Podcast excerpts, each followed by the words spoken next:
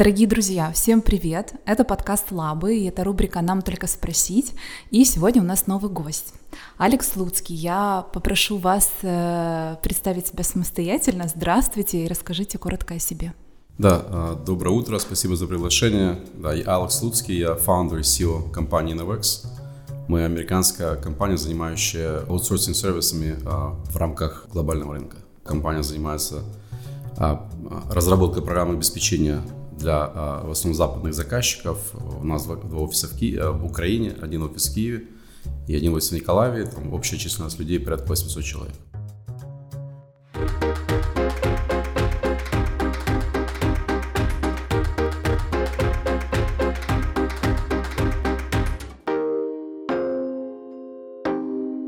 Если вот чуть-чуть побольше о том, кто вы вот глобально, не только в профессии, но и чуть больше, скажем, о себе а, хочется. О компании или о себе? О себе, вот о вас еще хочется услышать. А, ну давай немножко о себе, да. То есть э, я сам э, с Украины, с города Харькова, так наверное, получилось, повезло, наверное, или не, скорее всего, больше повезло, что э, эмигрировала с моей в Америку в 94 году, так оказался в Штатах, и спустя 18 лет я вернулся в Украину. Не могу сказать, что возвращался специально, но так все совпало по жизни, вот, но в целом как бы последние 8 лет нахожусь в Украине, занимаюсь бизнесом а, непосредственно руковожу компанией Novex. Круто. Вот вы заговорили про Америку, я хочу как раз вот с этого и начать. Вы где-то около 18 лет работали в разных американских компаниях, этих компаниях, и в какой-то период, ну, мы все время говорили о том, что чего-то не хватало в этой работе по найму, и в какой-то период вы решили все-таки начать а, свой бизнес. Чего именно вам не хватало, и почему вы ушли в предпринимательство? Ну, если честно, вот я когда иногда анализирую немножко так 20 лет назад, то есть мне, в принципе, всегда тянуло в такое как бы предпринимательство, да, то есть я, то, что я часто говорю, где-то предпринимательство это, это также немножко такая генетическая составляющая любого человека, поэтому где-то мне всегда дотянуло, даже работая в американских компаниях, хотя я, в принципе, научился достаточно неплохо уметь а, вовлекаться в так, так называемую американскую корпоративную политическую жизнь, вот, что очень важно. При этом всегда мне казалось, что я могу делать немножко по-другому, быстрее, качественнее, как бы более логичнее. Вот. Мне всегда к этому тянуло. Вот, в принципе, э, и когда, наверное, появилась возможность как бы, там, что попробовать свое, то есть я, в принципе, попробовал. То есть мне точно не было четкого понимания, что я это знаю очень хорошо, как бы, или там я делал до этого, просто было какое-то внутреннее ощущение, что я могу это сделать, опять же, чуть по-другому, работа вот именно в последней компании. И, в принципе, все началось. Ну а чего не хватало вот конкретно в работе, когда вы работали на кого-то? Какие были нет, а, негативные, бы, может быть, стороны? Я бы сказал, ну нет, все хватало. Но обычно, когда ты работаешь на кого-то, есть точно чувство стабильности, да, которое присутствует, что когда ты работаешь сам на себя. Но не хватало, мне кажется, возможности делать так, как я это вижу. Делать так, как это я вижу. Где-то какая-то мое внутреннее подсознание подсказывало, что я могу это делать по-другому, опять же, более качественно ну, и по-другому. То есть, вот, то есть мне не хватало именно вот таких возможностей, чтобы принимать решения там в любую секунду, те, которые я считаю правильные. Да? Вот, потому что в корпоративном мире как бы, ты должен уметь а, все-таки а, работать э, с, непосредственно как бы, с своими пирами, да, уметь э, быть достаточно, а, как это правильно сказать, ну, выдерживать как бы, паузу определенную для того, чтобы там не принять какое-то неправильное решение. Вот в своем бизнесе, в принципе, ты обязан принимать решения как бы, и достаточно быстро. Поэтому мне как раз, может, это как раз не хватало. И вот э, вы решили создать свой бизнес. Э, я сейчас не про Innovex, а я сейчас про Villa for Vacation, mm-hmm. да, с партнером. Э, и у вас была возможность его продать за 8 миллионов долларов. Но вы упустили этот шанс. И в связи с этим вопрос. Э, вы говорите, да, что вы не жалеете, что, в принципе, как бы вы бы так не построили вот сейчас ту компанию, которая у вас есть. Но как предпринимателю, который э, очень сильно любит свой продукт, действительно расчистить свой кругозор и осознать, когда стоит уже с ним расстаться? Ну, я думаю, что, в принципе, в бизнесе как раз это одна из таких важных, э, это такой один из важных акцентов э, принятия решения, потому что э, в бизнесе нужно, мне кажется, иметь две вещи. Первое – это четко оценивать свои возможности личные, да, как, как фаундер, насколько ты готов далеко идти и с чем. Вот. И второе, очень важно, это четко принимать решение, когда бизнес готов к какому-то объединению или потенциально даже продаже. Потому что бизнес – это как вот говорил, говорил Дональд Трамп, в real estate, что uh, don't, на английском это звучит don't get married to real estate, uh, it's time to buy, it's time to sell. Поэтому, мне кажется, очень важно понимать, что а, когда а, если ты чувствуешь силы, ты движешься дальше самостоятельно, как бы, если ты понимаешь, что ты как бы уже там не готов двигаться дальше самостоятельно, ты ищешь какие-то, какие-то а партнеров, да, или с кем-то объединяешься вместе для того, чтобы быть более сильным на этом рынке, вот. Ну и, соответственно, третье, когда ты понимаешь, что все, ты как бы свой там путь прошел, нужно уметь эту ситуацию отпустить и, ну, иногда это все продать. Так же самое касается непосредственно фаундеров,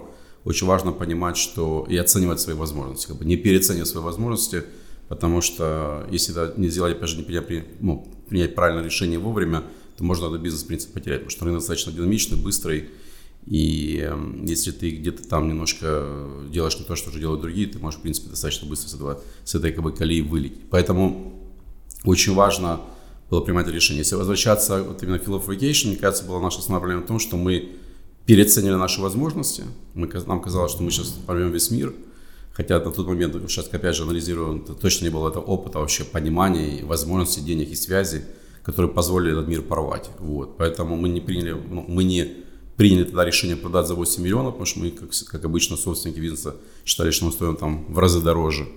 Вот. Что, в принципе, было достаточно такой хорошим уроком в целом по жизни, да, что нужно всегда вовремя продать, нужно всегда вовремя объединиться для того, чтобы быть сильнее. Ну или, в принципе, если ты готов, у тебя есть силы знания, возможность, деньги, как бы там бежать дальше самостоятельно.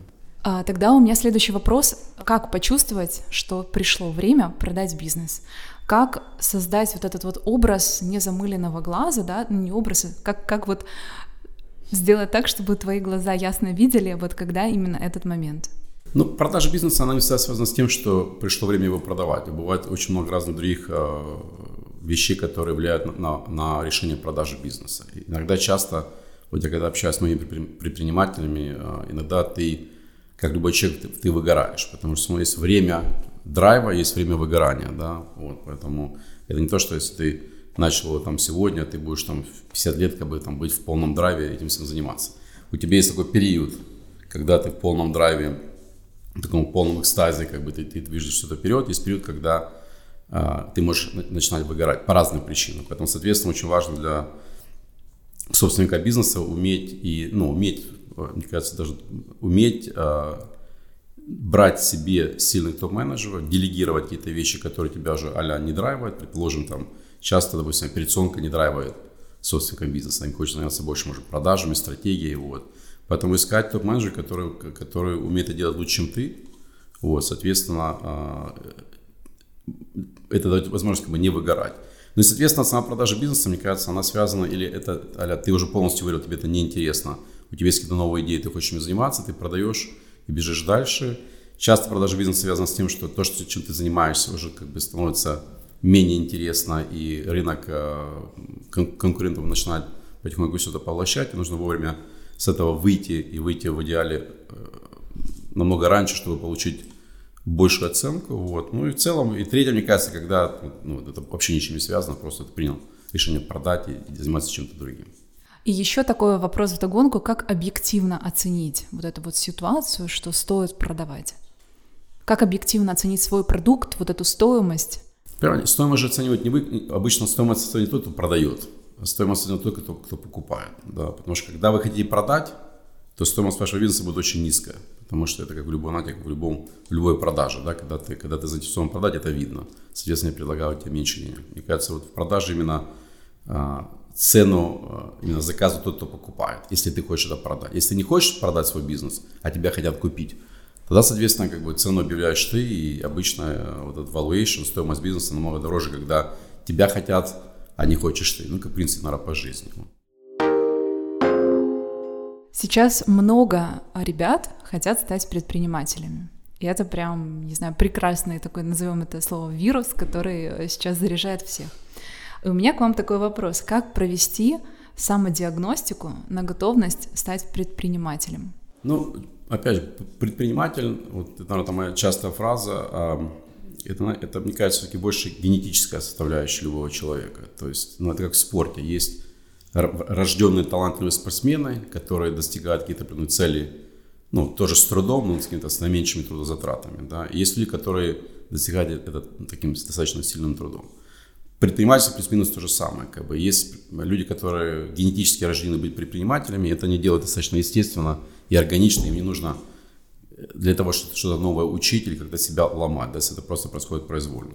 И, в принципе, мне кажется, 70%, э, вот если взять любого предпринимателя, то 70% это все-таки генетика, и 30% это уже знание, опыт, да, который мы получаем вот на пути вот этого всего предпринимательства. Поэтому здесь нет э, такой четкой таблетки лекарства, которое можно принять с предпринимателем. Я думаю, что единственный путь им стать, это как вот говорит Евгений Черняк, да, это ЕБШ 247, как бы, то есть это единственный, я думаю, рецепт сегодня, чтобы им стать. Да, конечно, на это влияют различные факторы, да, и обстоятельств, допустим, и предыдущий опыт, и твой нетворк людей, с которыми ты общаешься. Но в целом, мне кажется, основное, основное, основное, основное лекарство, основная таблетка, которая там помогает в этом всем вопросе, это вот ЕБШ 247.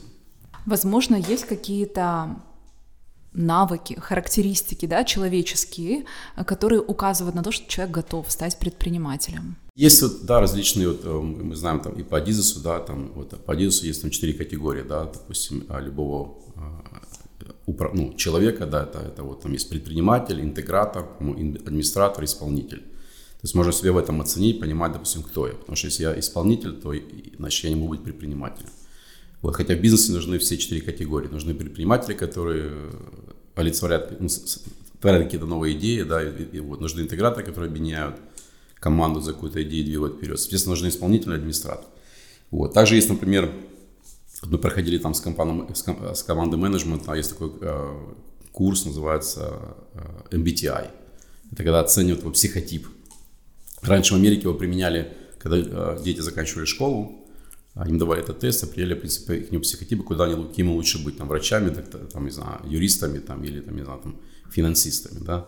Вот сейчас это тоже достаточно применяется очень в бизнесе, по нему можно тоже определить, кто вы. Если, допустим, вы там экстраверт, наверное, вам классно найти бы быть хорошим, там, допустим, там, предпринимателем, может быть, даже там и продавцом. Интроверт, наверное, шансов меньше, да, ну и так далее. Поэтому, опять же, что нет каких-то четких а, параметров и качеств, каким стать предпринимателем. Я думаю, что это больше... Ну, в принципе, мне кажется, такой основной параметр предпринимательства – это понимание, что это полный уход, так называемый такой work-life balance, да, когда там первые там, 3-4 года ты полностью себя посвящаешь бизнесу, и тебе нужно четко понимать, или ты готов морально и не морально да, а, принять эту сторону. Как бы, там, семья уходит на второй план, бизнес уходит на первый план, ты полностью себя погружаешь, ты этим живешь, у тебя там бессонные ночи и все из этого вытекающее, как бы, ну и в итоге на выходе ты можешь получить так называемые возвратные инвестиции, да, а можешь и не получить. Вот. Поэтому здесь, опять же, нет четкой таблетки для этого. Мне кажется, что это такой достаточно понятный путь для любого человека, который ты, ты можешь его пройти успешно, может пойти его неуспешно. Но в любом случае, опять же, повторяю, что э, нужно четко оценивать свои возможности, их не переоценивать, понимать, допустим, не смотреть, что делает Илон Маск, оценивать как бы, свои возможности, потому что каждый человек знает, в принципе, внутри себя, на что он способен, как бы, да, и, ну, в любом случае, пробовать. В любом случае можно пробовать, потому что если тебе не получилось, это как бы тоже нормально, и как раз вот эти не получилось, это, тоже как бы часть а, предпринимательства. Поэтому нужно пробовать, нет никакой там теории, как, как им стать. То есть нужно просто попробовать. Если там, ты чувствуешь, что это мое, ты движешься дальше. Если чувствуешь, не мое, не получилось, ну ничего страшного. Отошел в сторону, да, занимаешься тем, что, что тебе больше а будет жизнь, в принципе, дальше интересно. Но пробовать, мне кажется, всем, нужно всем попробовать. А, но тогда вот опять-таки, да, есть такое противоречие. Вы говорите, что с одной стороны это генетический фактор, а с другой стороны все-таки стоит пробовать всем. Ну, пробовать нужно, потому что иногда, допустим, иногда мы, а, у нас заложены какие-то вещи, внутри которых мы их не знаем, да, вот не надо, часто, допустим, не знаю, там, ты никогда не играл там большой теннис, начал играть, там очень круто получается, вот, поэтому для того, чтобы понять свои генетические возможности, их нужно открыть, да, как и в спорте, ты можешь, ты случайно пошел на бокс, оказался там, не знаю, там, талантливым боксером, об этом даже не знал первые там 10 лет своей жизни, вот, поэтому я думаю, что нужно пробовать, и вот в, в рамках вот, вот этой пробы, как бы ты почувствовал, оно, оно тебе откроется или не откроется. Если откроется, значит твое, иди и делай. Не откроется, значит страшно, иди делать то, что, в принципе, там, тем, тебе ближе по твоему психотипу, да, который у тебя есть. Запуск вашей компании, мне кажется, уже был уже таким зрелым решением, но все же хочу спросить у вас, что для вас было неким неожиданным открытием в новом бизнесе, с чем вы вот совсем не ожидали столкнуться? Ну, я думаю, что для любого, опять же, предпринимателя, бизнесмена, вот я часто, когда, кстати, был на КМЭФе, приезжал Джек Ма, он сказал очень интересную вещь, вот когда вот в Алибабе, да, они, а, у них один такой, инцентив был для сотрудников, это получение MBA. И когда люди ходили MBA, возвращались обратно, говорят, я их увольнял. Вот, мне кажется, в бизнесе, когда, тоже, когда я заходил, вот, то есть я, как и все остальные, а, достаточно много прочитал бизнес-литературы. Вот. Но, к счастью и к сожалению, в этой бизнес-литературе обычно описываются как бы успешные кейсы. Там не, не написана дорога, или, допустим, эти 24 часа в сутки, которые ты проходишь каждый день. То есть описаны уже кейсы, которые уже а совершились. Как бы. И когда ты приходишь в бизнес, у тебя есть как бы иллюзия, что сейчас я приду и будут как в книжке, там, в той, в той или в той. Но, к сожалению, в книжках не описываются, что реально происходит для того, чтобы к этому успеху прийти. Да? Там, потому что не хватит тогда, книжка будет не 200 страниц, она будет, я знаю, там 2,5 тысячи страниц, и ты точно не прочтешь. Тебе показывают как бы уже успешные кейсы. Вот, поэтому, наверное, когда я приходил в бизнес, как бы, я тоже, наверное, там с какой-то иллюзией, что вот я сейчас зайду, вот меня бизнес-план, что три года, мы всех порвем, как бы, да, заработаем кучу денег. Вот, но, в принципе, ну, по факту все было не так. Все по факту это было куча там, непри, неправильно принятых решений или там, правильно принятых решений, а, ошибок, а, там, работа с людьми, да, для, для которых тоже для меня было то есть я никогда не понимал, что это, как бы, в принципе, будет вообще являться основным акцентом. Да, умение работать с людьми, умение их мотивировать, умение быть лидером для тех, кто тебя смотрит, как бы, и, и тебе нужно это все как бы там двигать вперед. Поэтому, опять же, многие вещи, они уже происходили спустя того, как мы начали этот бизнес. Вот. Ну и понятно, что для любого предпринимателя, для бизнеса как раз вот этот, э, вот этот жизненный путь, да, вот э, путь э, ошибок, которые ты принимаешь, в принципе, там минимум раз в неделю, да, они тебя делают более сильным, более опытным, да, и более таким, таким, таким именно готовым, да, вот к этому предпринимательству. Тоже хочу спросить у вас вопрос, вообще сколько нужно набить шишек, сколько нужно сделать неправильных решений для того, чтобы эти неправильные решения воспринимать спокойно. Вы вообще как вот э, к каким-то своим неудачам относитесь? Ну, последнее достаточно очень спокойно. Вот. Э, то есть, да, наверное, вначале как бы я очень переживал по, по, каждому, по каждому неправильно принятому решению. Сейчас, и может, еще и с возрастом приходит, и, в принципе, становишься более спокойным, и ты понимаешь, что вообще, в принципе, ошибки это вообще, в принципе, там часть э, этой жизни, как бы не только в бизнесе, а вообще по жизни. Это, их, их, это нормально их, их а, принимать. Вот. Но при этом четко понимаешь, что это нормально, потому что делая ошибки, ты делаешь определенные выводы, и в следующий раз ты делаешь лучше. Вот. Трудно учиться на чужих ошибках, как часто говорят, если вы учитесь на своих ошибках. Поэтому для меня, даже, конечно, было с Илоном Маском, да, то есть как бы там должен был улететь, там, улететь не он, а астронавты, допустим, четверг в субботу, но ничего страшного, как бы, да, была небольшая ошибка, в принципе, она не то есть она не, не столько была критична, да, чтобы они там очень жестко переживать. Вот в любом случае они улетели достаточно все благополучно. Поэтому, мне кажется, вот ошибки это нормально, их не, не нужно бояться их принимать. Мне кажется, даже хорошо, когда они есть. Значит, соответственно, если, мне кажется, если ошибок нету, то вы просто стоите на месте. Если они у вас есть, вы движетесь вперед, набивайте эти шишки, делайте лучше, как бы, ну, в принципе, это равно нормально. Поэтому я к этому достаточно спокойно, легко отношусь, даже к ошибкам моих коллег, сотрудников или подчиненных, как бы, да, мы ошибки делаем, их очень много, но мы как раз это как раз то, что, мне кажется, драйвает, потому что есть ошибка, мы собираемся, мы думаем, принимаем решение, как сделать в следующий раз лучше, и то, чтобы не повторить. Потому что если их нету, тогда, ну, тогда в принципе, нету бизнеса. Как бы, тогда это можно просто нажать кнопку, и оно будет там само что крутиться. Вот. Мне кажется, бизнес, есть, бизнес и, и основан на ошибках, ты решаешь и движешься чуть вперед. Если сравнивать э, построение бизнеса в Штатах и в Украине, что вот у нас э, легче реализовать? Ну, не могу сказать, что легче. Мне кажется, все-таки в Штатах в плане именно построения бизнеса, особенно с нуля, все-таки больше возможностей в том, что ты, а, там, ты сегодня решил, через два часа у тебя уже есть корпорация. Там, налог, там, налог, налоговая декларация там, раз в году. То есть э, возможность привлечения инвестиций там, в разы, в сотни раз, как бы, там, да выше, чем это можно сделать, допустим, сегодня в Украине. А, ведение бизнеса достаточно прост и понятен. Как бы занимайся, там, дрови, чем ты хочешь заниматься, как в рамках там, тех законов, которые есть, в принципе, тебя никто не трогает. Зарабатывай деньги, плати налоги, там, делай, ну, делай а все, что хочешь в рамках ну, дозволенного, понятно. В Украине в этом плане понятно, что, ну, опять же, это, мне кажется, может быть, все-таки legacy, из чего мы там все пришли. Понятно, что вещи потихонечку меняются к лучшему. Но понятно, что есть сложность как бы, для открытия компании, есть сложность ведения бизнеса в Украине, есть сложная налоговая система, которая там очень сложно, там, особенно для иностранцев, вообще в ней разобраться. Вот. Но при этом, мне кажется, при том, что, мне кажется, есть меньше конкуренции. Да, мне кажется, сегодня, особенно если вы настроен на работу на, на глобальный бизнес, как бы, да, на, на глобальный бизнес, мне кажется, есть как раз возможности не иметь большую конкуренцию. Да. И вот особенно сейчас, когда все бизнесы немножко трансформируются, потому что если раньше, понятно, бизнесы в основном были, ну, работали в таком а-ля админ-ресурсе и в локальном бизнесе, то, в принципе, не нужно было ничего менять. Вот, и сегодня, к сожалению, да, или к счастью, а, для того, чтобы быть успешным, ты должен быть глобальным. Соответственно, тебе нужно выходить на глобальные рынки, и даже если находишься в Украине, если заходят глобальные компании, тебе нужно уметь с ними конкурировать. И как раз вот эта конкуренция, она уже получается не, не, не всегда в деньгах, да, не всегда в вашем продукте, товаре или там сервисе, она больше уже в ценностях, которые эта компания несет для своих сотрудников в первую очередь, ценности, которые несет для своих клиентов, в ценности, которые несет для своей индустрии и в целом для своей страны. Мне кажется, вот это то, что делает вас более конкурентоспособным, чем все остальное сегодня. Я где-то слышала, что в Штатах буквально каждый день, ну не сейчас, да, не, не когда коронавирус, а каждый день приземляются э, там 500 тысяч будущих Илонов Масков, ну то есть там вообще там колоссальная конкуренция, и это очень сложно. Да, там колоссальная конкуренция, вот, э, поэтому мне кажется, вот в Украине пока есть такая достаточно хорошая возможность э, себя быстрее проявить и быть быстрее замеченным. Угу. Но еще, кстати, вы сказали о том, что в Штатах гораздо легче э, осознать вот закон, да, и так далее, и разобраться в этом всем. Но опять-таки вы ведь э, жили там, и вам проще. А человеку, который, например, там не жил, я думаю, это будет гораздо сложнее.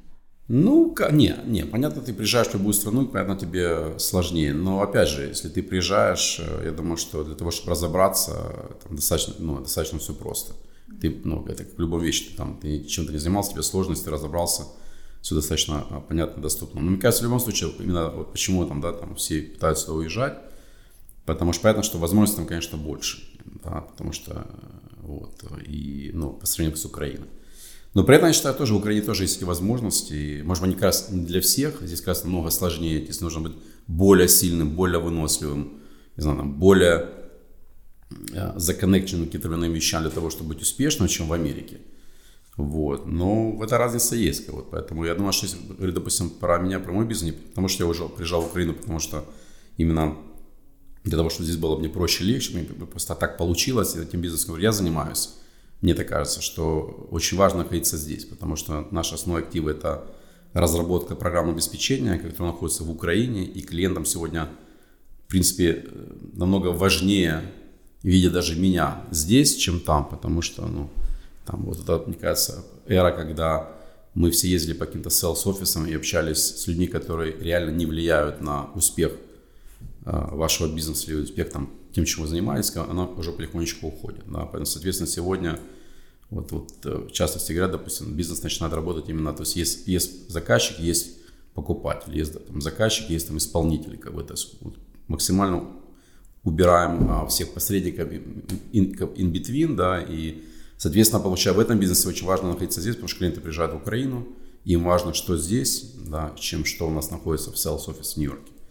Вот, поэтому да, поэтому для меня получается важно было находиться здесь, здесь выстроить как бы, ну, а, понятную компанию, понятную культуру компанию, то есть ну, бренд да, определенный, вот, и дальше понятно, что я могу сегодня ездить по всему миру продавать, но не имея то, что не имеет то, что можно продавать, достаточно сегодня очень сложно продавать. Поэтому для меня было важно находиться здесь. Для кого-то сегодня, кто уже построил бизнес в Украине, они как раз переезжают, допустим, в Америку и Европу, потому что им нужно тебя научиться а, и получить, ну, получить тот менталитет, ту культуру, которая им позволит, им позволит продавать их сервисы, или вдруг получается уже за пределами Украины. У меня получилось немножко наоборот, потому что как раз я там прожил, научился продавать.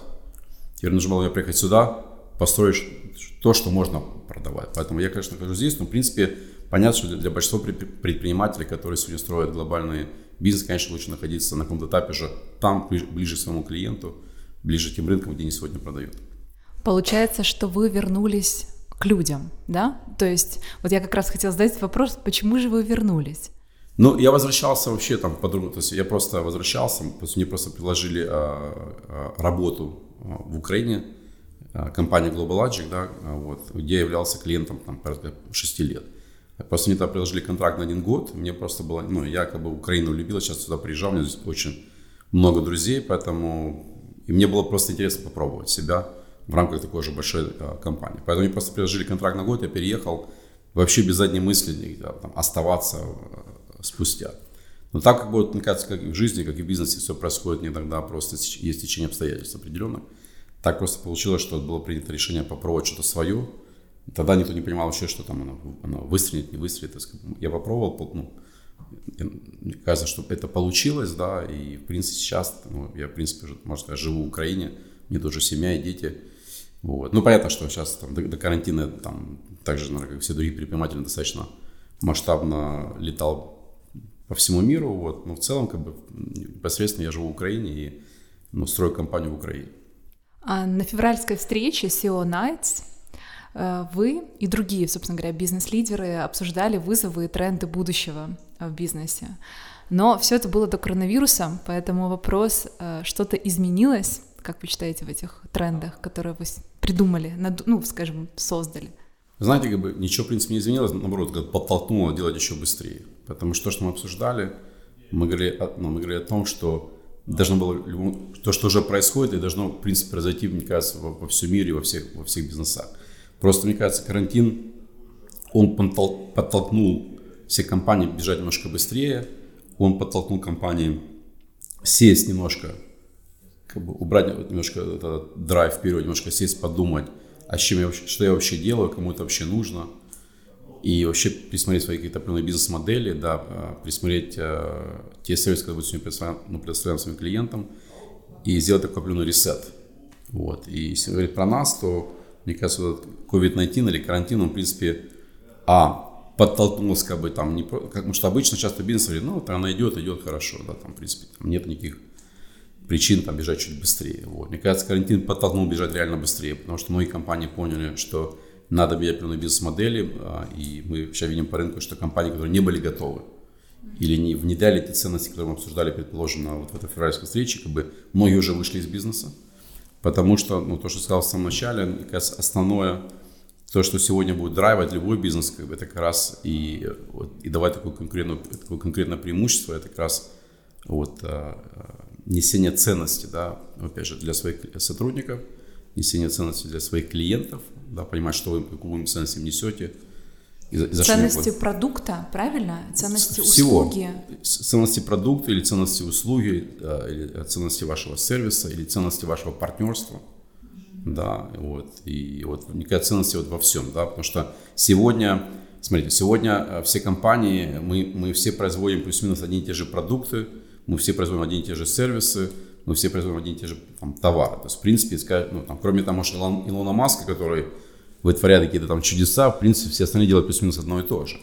Но вопрос получается вот именно модели управления. Как вы это делаете, да, допустим. То есть, вот мы, я часто привожу примеры, допустим, вот а, сегодня там продуктовых, допустим, супермаркетов больших, да, допустим, вот сейчас не хочу там называть бренды, но есть те, которые несут какие-то ценности, и ты ходишь именно туда, не потому что там кофе другой, чем в другом магазине, там картошка или там молоко. Все то же самое. Одни и те же поставщики, но идешь туда почему? Потому что там э, э формируется определенно, определенно такой, я бы сказал, experience определенный. Тебе хочется идти, потому что тебе там, ну, тебя классно обслуживают, там подобные крутые там э, продавцы, которые тебе улыбаются. Там, тебе просто ты получаешь такой больше experience, чем ты идешь туда что-то покупать. Вот. Мне кажется, это то же самое происходит в любом бизнесе.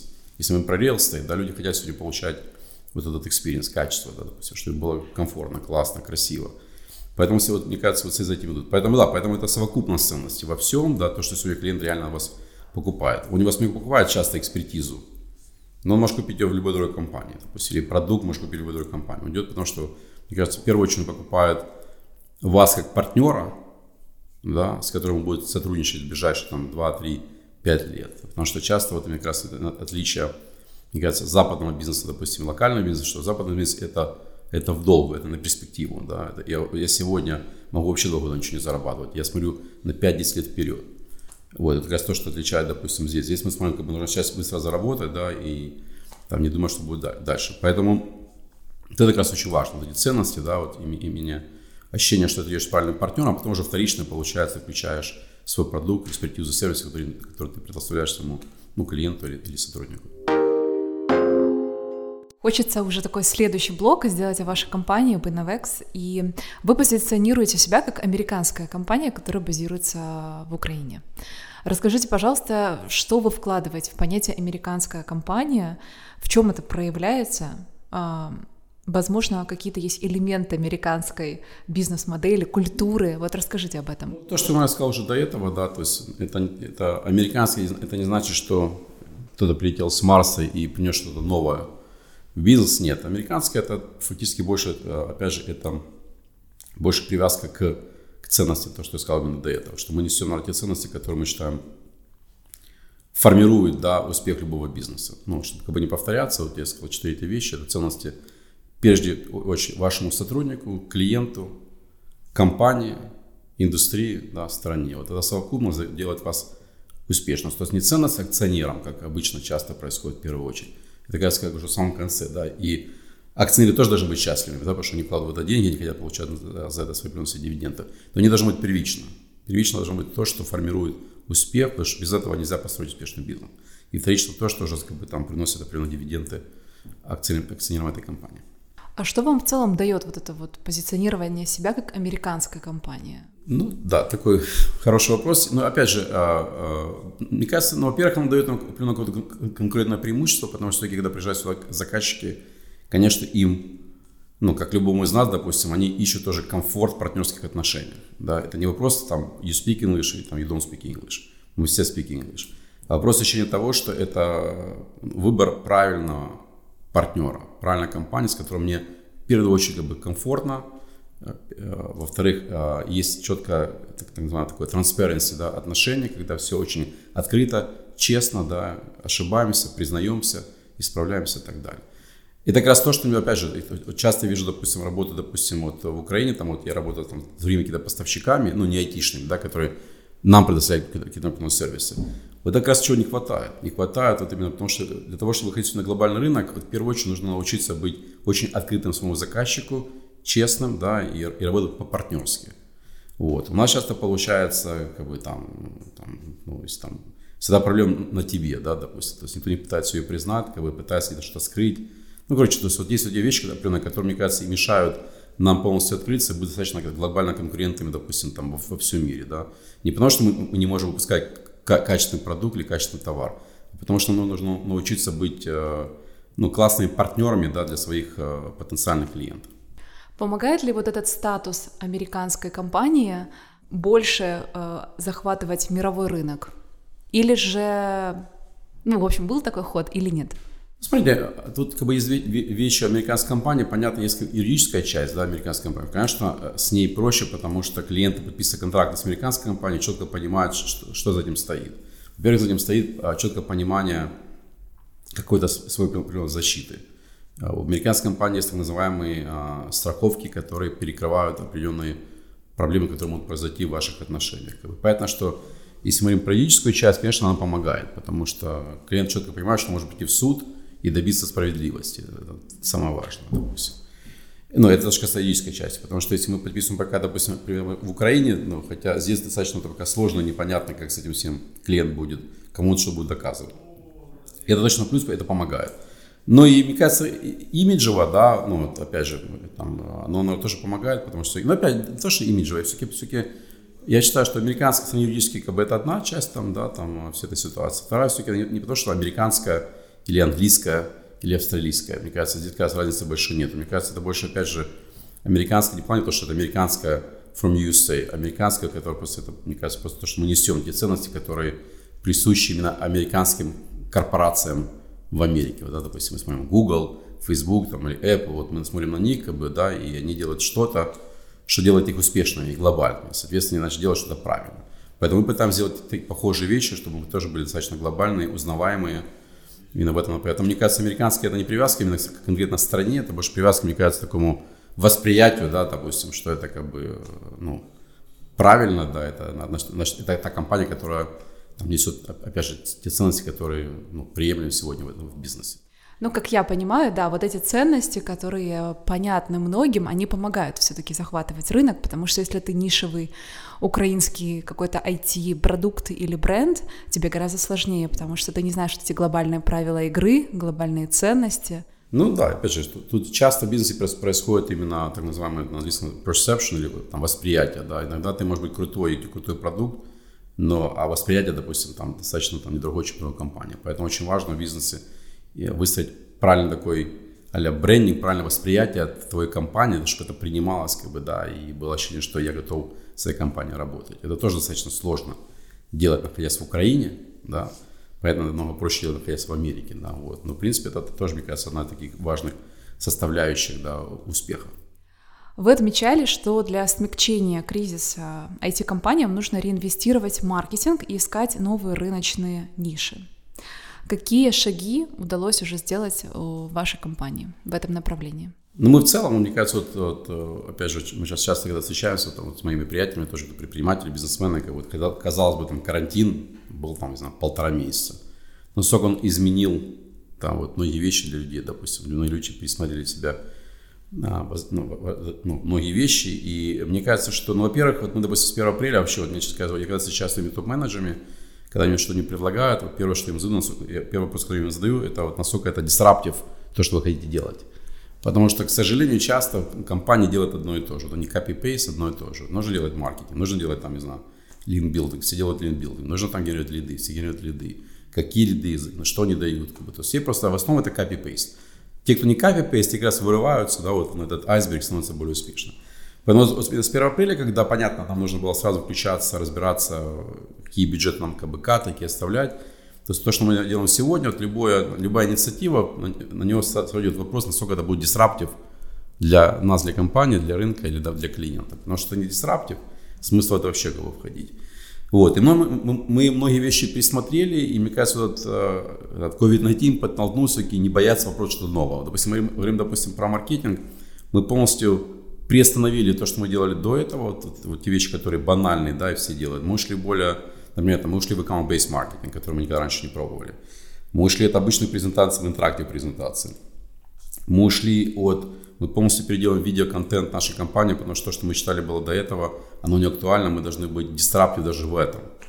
Вот, когда, предположим, про ивенты, у нас есть наш еще и на хаб, где мы делали достаточно очень много ивентов.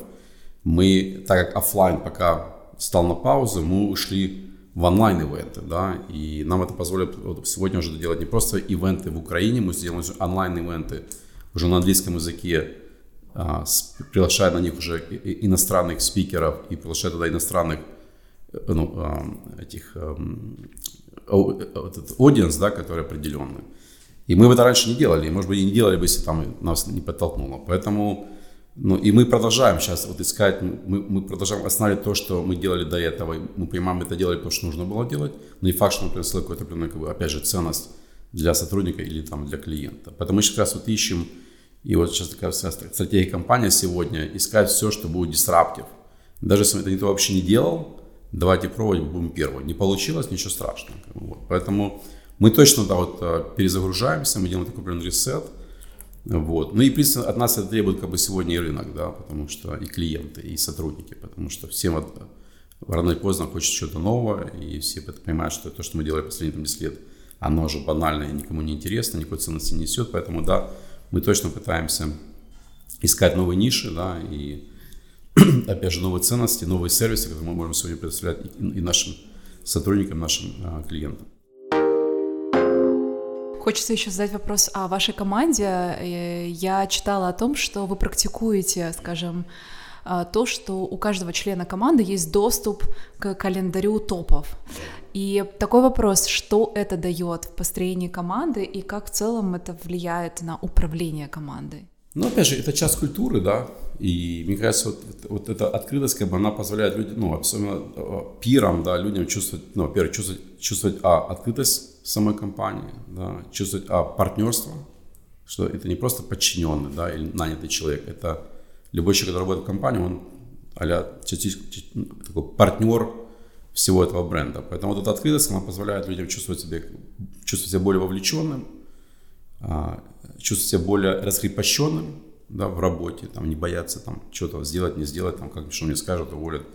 А вам, а вам комфортно, ну, скажем, потому что ваш, ваш график, да, например, или там других топов, ну, вот вам комфортно так? Ну, смотри, во-первых, для этого существует календарь, как бы, да, тебе приходит реквест, если ты не можешь, ты можешь сделать, допустим, да, там, accept, там, decline и tentative сделать, вот, поэтому это как раз не проблема, это не то, что тебе там накладывают, да, там, ты там не вылазишь из этих митингов, наоборот, мы пытаемся сейчас количество уменьшить, да, и быть более продуктивным, там, не нужно постоянно встречаться. Поэтому, вот, вот, мне кажется, вот эти самооткрытость не для того, чтобы там постоянно встречаться, для того, чтобы, а, я бы сказал, чувствовать себя комфортно, приходя на работу, да, делать то, что ты должен делать, как бы не бояться, да, вот а, часто вижу там, не бояться принять какое-то решение, взять на себя какую-то ответственность. Это как раз тоже часть культуры, потому что бизнес это, или там менеджмент, это уметь брать на себя ответственность, брать на себя риски, и их и принимать, и принимать те ошибки, которые ты потенциально делаешь. Поэтому, когда ты работаешь в такой открытой обстановке, ты этого не боишься. Ты знаешь, если я ошиб... ну, если даже сделают ошибку, ничего страшного, как бы, да, то есть наоборот, может это подводную компанию делать как немножко по-другому, чем ходить постоянно дорожать, да, там, и в стороне, там, пытаться, там, за три месяца, там, сделать какую-то встречу с CEO, да, и так далее. Поэтому мы в этом плане достаточно открыты, и это, в принципе, тоже одна из наших таких э, ценностей нашей корпоративной культуры. Еще хочу поговорить о команде и о разных плюшках. В общем, их очень много. Лаунж-бар, спортзал, медитации и тренер по кикбоксингу, что очень необычно. Почему именно этот вид спорта и чем конкретно вы пользуетесь э, вот в офисе?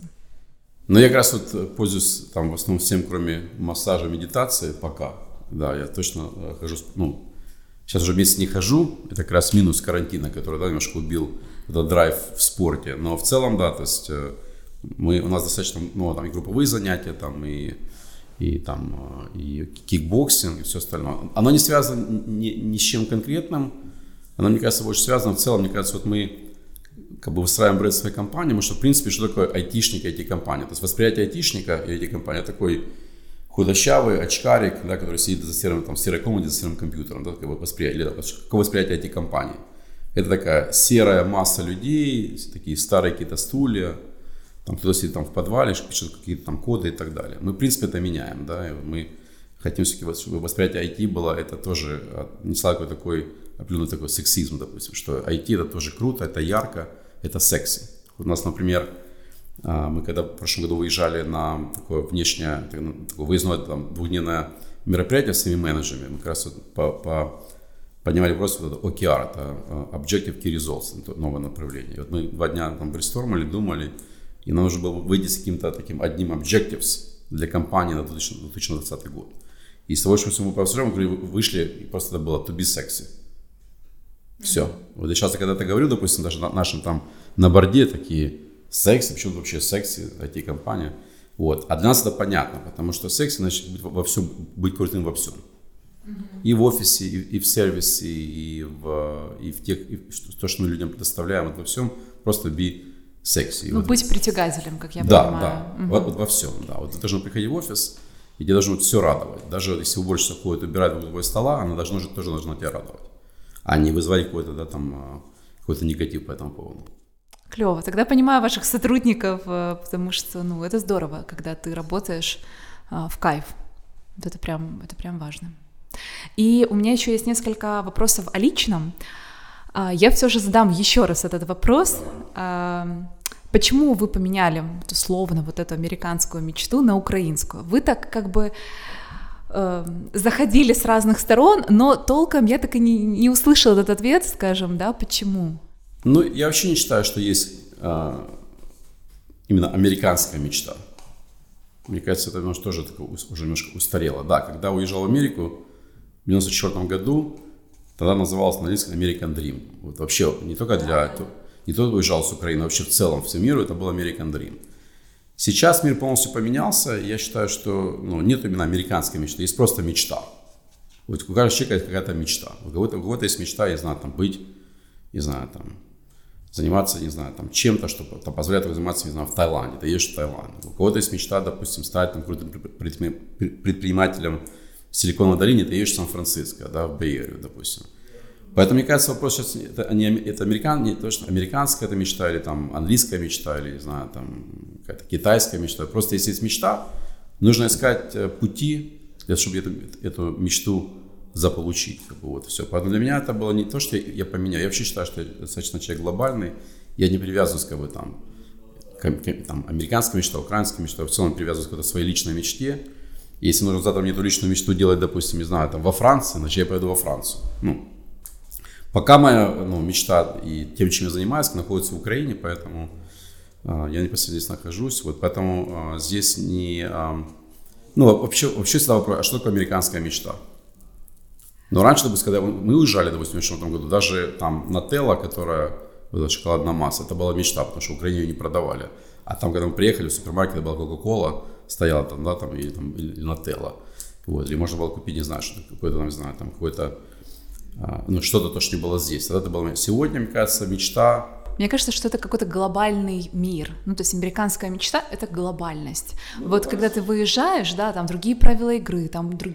куча разных национальностей, да, а, взять там тот, тот же Нью-Йорк, а, миллион возможностей, но миллион конкуренции в том числе. То есть это, это что-то, это окно в другой мир. Ну, сейчас не только в Америке находится. В принципе, мне кажется, сейчас... Тогда, может быть, да, 20 лет назад, да, потому что, в принципе, Америка была единственная страна, где ты мог, мог получить этот, эту мечту быть в такой вот именно в глобальной стране с достаточно большими возможностями для любого человека, так, в принципе, там сейчас и осталось, да, вот, потому что, но вопрос получается, ну, это больше мечта была в том, что в плане уехать, вот, American Dream это вообще что? Это, American Dream это, там, ты получил образование, получил хорошую работу, ты купил себе дом, купил машину. Вот, это комфорт. Раза, да, два, два раза в году выезжаешь в отпуск, как бы есть, в принципе, ну, я думаю, что это не, это не американская, это мечта любого нормального человека. Просто тогда, может быть, она просто была более доступна в Америке, потому что в Америку такого приезжали, уезжали э, там, с постсоветского э, пространства, уезжали туда со всего мира, потому что давала Америка и дает сейчас, до сих пор не дают там какие-то другие страны, да, возможно, допустим, там работать даже там а водителем, при этом иметь возможность купить себе дом, машину, там нормально питаться, получать, получать хорошую социальную как бы, защиту и все остальное. Вот, поэтому, ну, сейчас, мне кажется, все немножко поменялось. И опять же, для меня больше, если есть мечта, вот, нужно найти сначала мечту, а потом уже искать э, страну. Где, где страну, да. А не искать страну, а потом мечту. Потому что сейчас в любой стране, опять возвращаясь к цитате Евгения Черняка, единственный путь э, получить эту мечту – это ЕБШ 24-7, в Америке в том числе. И я часто говорю нашим сотрудникам, что вот вы просто не работали там. Вот там, допустим, когда я работал, подъем в 6 утра, там, быть в Манхэттене в 8.30 утра. Ланч полчаса, в 6.30 ты вышел с офиса, опять в электричку, в 8 ты дома. И так с понедельника по пятницу. Как бы не так, как мы здесь, допустим, в 10 утра вы приехали в офис, попили кофе и так далее. Поэтому, мне кажется, опять нужно найти мечту, а потом подобрать э, то место, где ты хочешь эту мечту э, реализовать. реализовать да. Блиц. Да. Темная сторона диджитализации в том, что? Знаете, это как этот, эм, это как, секс, как секс по телефону, это секс, но по телефону. Чем похожи два, скажем, ваших города, это Киев и Нью-Йорк? А, то, что в обоих есть частичка меня, то есть мои дети. А, у меня одна дочка живет в Америке, а, дочка и сын живут в Украине, поэтому, мне кажется, вот, вот э, частичка меня вот там и там, как в принципе, делает эти два города мне близкими. И три величайших технологии в истории человечества — это? Это а, интернет, это мобильный телефон, и это для меня последние 30 дней Дукати. Мотоцикл, я сейчас купил мотоцикл, и этого кайфую, поэтому для меня как бы это такое, ну, я считаю, как это тоже кто-то это когда-то придумал, но это мое уже личное. Поэтому, да, телефон, интернет, телефон и Дукати. Клево. Спасибо вам большое за Спасибо. интервью. А, друзья, мы вам напоминаем о том, что вы можете делиться нашими подкастами с друзьями, рекомендовать нас, ставить сердечки, писать комментарии и в целом пишите также нам на почту о темах для подкастов и советуйте нам новых героев. До следующих выпусков.